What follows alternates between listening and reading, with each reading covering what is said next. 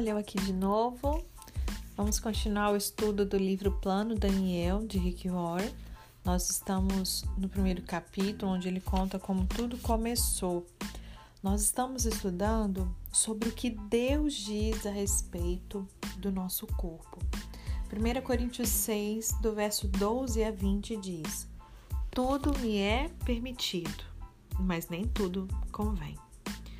Tudo me é permitido, mas eu não deixarei que nada me domine. Hum. Os alimentos foram feitos para o estômago e o estômago para os alimentos. Mas Deus destruirá ambos. O corpo, porém, não é para a imoralidade, mas para o Senhor, e o Senhor para o corpo. Por seu poder, Deus ressuscitou o Senhor e também nos ressuscitará. Vocês não sabem que os seus corpos são membros de Cristo? Tomarei os membros de Cristo e os unirei a uma prostituta? De maneira nenhuma. Fujam da imoralidade sexual. Todos os outros pecados que alguém comete fora do corpo os comete, mas quem peca sexualmente peca contra o seu próprio corpo. Acaso não sabem que o corpo de vocês é santuário do Espírito Santo, que habita em vocês e que lhes foi dado por Deus e que vocês não são de si mesmos? Vocês foram comprados por alto preço. Portanto, glorifiquem a Deus com o seu próprio corpo. Puxa, essa é definitivamente uma descrição direta, intencional, sem nenhum rodeio daquilo que Deus considera ser o uso correto e o uso errado do nosso corpo. Nessa passagem da Bíblia e em outras, nós aprendemos cinco verdades radicais a respeito do nosso corpo que correm no contrafluxo de tudo que você ouve hoje. Em primeiro lugar, a primeira verdade é que meu corpo pertence a Deus. Quem nunca viu nas redes sociais, meu corpo, minhas regras? Pois é, não se amolde ao padrão deste século, ok? Porque a minha Bíblia e a sua Bíblia diz que o nosso corpo pertence a Deus. É propriedade dele, não nossa. Deus é o dono dele, não somos nós.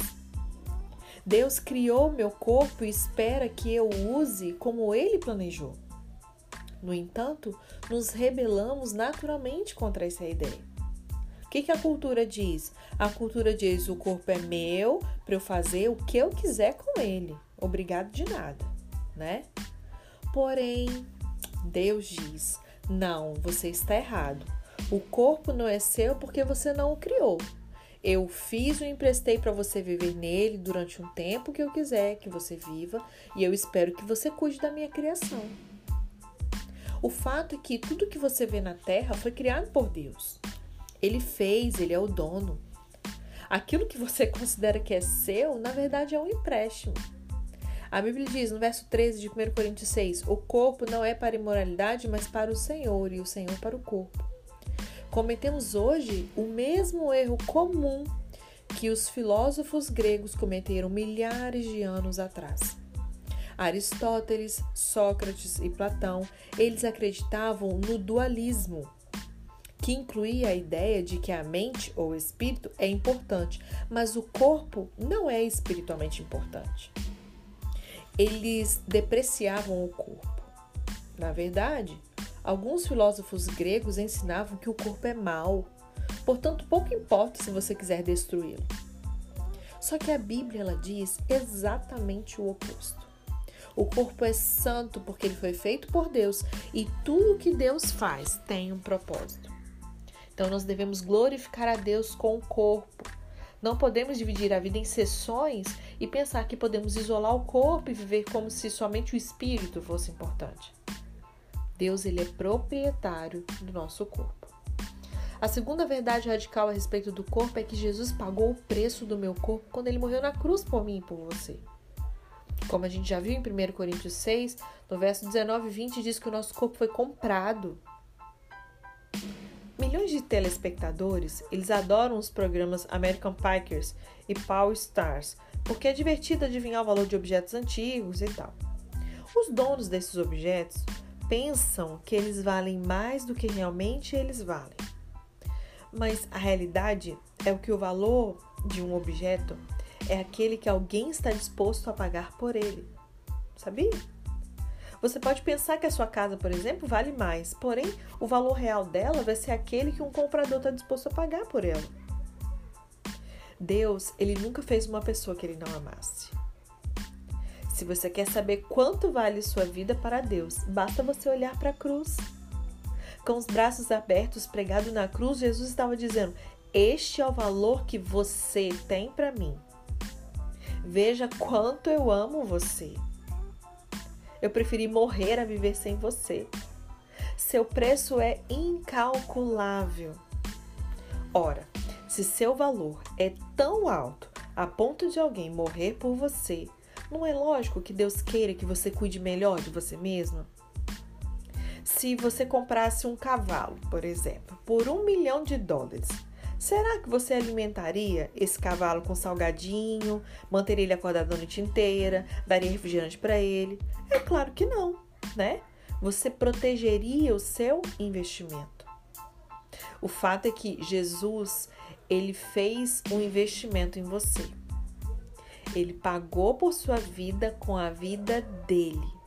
E ele espera que você cuide do investimento dele. Amém? A terceira verdade radical a respeito do corpo é que o Espírito de Deus vive no meu corpo, ele vive no seu corpo. Quando você diz sim a Deus, aceitando pela fé o que Jesus fez por você e confiando na sua graça e no seu perdão para te salvar, Deus ele põe o seu espírito dentro de mim de você como uma garantia da nossa salvação. A Bíblia explica isso da seguinte maneira: Acaso não sabem que o corpo de vocês é santuário do Espírito Santo que habita em vocês, que lhes foi, lhes foi dado por Deus? Lá no verso 19 de 1 Coríntios 6. Então, quando Deus ele põe o Espírito dentro de você, o seu corpo passa a ser o santuário de Deus, a residência do seu amor. Portanto, eu faço essa pergunta: se você visse alguém vandalizando ou destruindo um santuário que é dedicado a Deus, você não consideraria isso um crime? Claro, né? Mas você vandaliza e destrói o santuário de Deus, seu corpo, quando você não permite que ele descanse e durma, por exemplo. Quando você exagera na comida, quando você o submete a muita tensão e estresse, quando você deixa de cuidar dele. Isso é muito sério. Hoje Tá barra pesada, é para poder te dar um choque de realidade. a quarta verdade é que Deus ele espera que eu e você a gente cuide bem do nosso corpo. Não sou proprietário do meu corpo, mas eu tenho o dever de cuidar dele ou administrá-lo. Na Bíblia, a palavra equivalente a administrador, né, é despenseiro. Cuidar do meu corpo é uma questão de administração espiritual. De fato, Deus me diz que um dia eu terei que prestar contas de como administrei tudo que Ele me deu. E sabia que isso inclui o seu corpo e o meu corpo? Em pé diante de Deus, eu terei que responder a pergunta: o que, que você fez com aquilo que eu dei a você? E aí eu aproveito para você já pensar nas outras coisas além do seu corpo, mas incluindo o seu corpo. No livro Uma Vida com Propósitos, aqueles que não leram eu indico a leitura que vale muito a pena, do pastor Rick Warren, ele explica que a nossa vida na Terra é um teste, uma prova de confiança e uma atribuição temporária. Esta vida é uma preparação para a próxima vida, que durará para toda a eternidade. Deus o está testando para saber se pode confiar em você por toda a eternidade. Está observando como que você usa o seu tempo, como que você usa o seu dinheiro, como você usa os talentos, as oportunidades, a sua mente e sim, até o corpo. Você está cuidando ao máximo do que você recebeu? Deus ele não avaliará com base no corpo que ele deu a outra pessoa, mas ele julgará o que você fez com aquilo que você recebeu. E por último, a quinta verdade radical sobre o corpo é que Deus ele ressuscitará o meu corpo depois que eu morrer. Deus ele nunca desperdiça nada ele aproveita ao máximo tudo que ele cria. Nesse instante, você está vivendo tipo a versão 1.0 do seu corpo, né? E no céu, você receberá a versão 2.0. A Bíblia diz no verso 14 de 1 Coríntios 6: Por seu poder, Deus ressuscitou o Senhor e também nos ressuscitará. Nós não sabemos exatamente como será o nosso corpo ressurreto, mas nós temos algumas indicações. Sabemos que depois que saiu do túmulo, Jesus andou em Jerusalém por 40 dias em um corpo ressurreto. Ele foi visto numerosas vezes por grupos diferentes de pessoas, inclusive em um evento em que mais de 500 pessoas o viram e conversaram com ele. Sabemos, portanto, que as outras pessoas nos reconhecerão na nova versão 2.0 do nosso corpo no céu.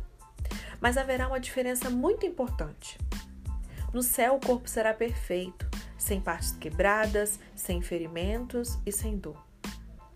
Você notou a expressão ali no verso 14 de 1 Coríntios 6, a expressão por seu poder, no último versículo bíblico? É isso que torna o plano Daniel diferente dos outros métodos. Ele se baseia na confiança no poder de Deus para ajudar você a mudar não apenas é, sua força de vontade, é contar com Deus. Vamos ser sinceros, né? A força de vontade, ela trabalha por algumas semanas, talvez por um mês ou dois no máximo. E é por isso que as nossas resoluções do ano novo não duram muito. A tentativa de mudança, somente por meio da força de vontade, ela é exaustiva. Você poderá persistir ali por uns tempos, mas sentirá que é anormal e desgastante se forçar a ser diferente dependendo apenas da sua força de vontade. No plano Daniel, você conhecerá o poder da oração, o poder da fé, o poder de permitir que o Espírito de Deus redirecione os seus pensamentos, o poder da fraternidade e comunhão dentro de um pequeno grupo de apoio como o que nós temos. E acima de tudo, o poder do Espírito de Deus dentro de você, te ajudando a promover as mudanças que Deus deseja que você realize e as que você deseja realizar ok? Eu estou muito, muito, muito animada com esse novo tempo nas nossas vidas. Gere expectativas em Deus, né? Comece a praticar desde já tudo aquilo que nós temos sido instruídos pelo Espírito Santo através dessa literatura que ele inspirou o pastor Rick Warren a fazer. Amém? Amanhã a gente continua, vamos falar sobre os hábitos que são segredo para o sucesso, né? E nós vamos ver sobre cinco elementos para essa mudança ser tipo duradoura, né? Porque quantos de nós já fizemos mudanças, mas que elas não duraram muito, ok? Até amanhã.